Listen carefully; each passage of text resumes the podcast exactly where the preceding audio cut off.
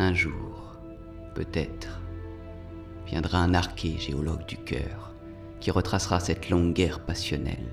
qu'elle et lui avaient menée et dira au monde un peu de tous ces événements intérieurs qu'indiqueront des couches et des couches d'amour superposées,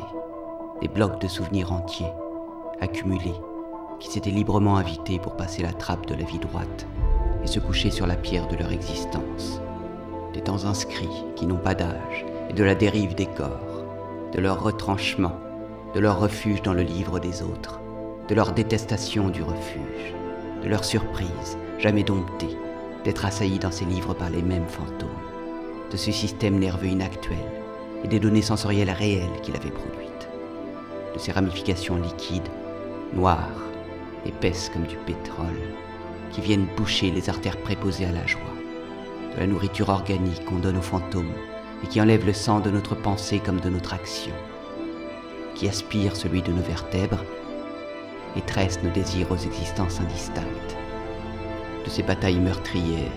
qui laissent croire au repos. Enfin, dans le creux des choses périssables et des étoiles rendues à l'univers.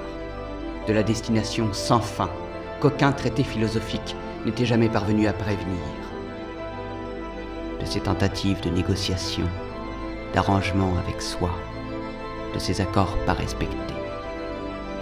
de ce renoncement au renoncement, et du marre qui, avait-il cru, finirait bien par s'éroder.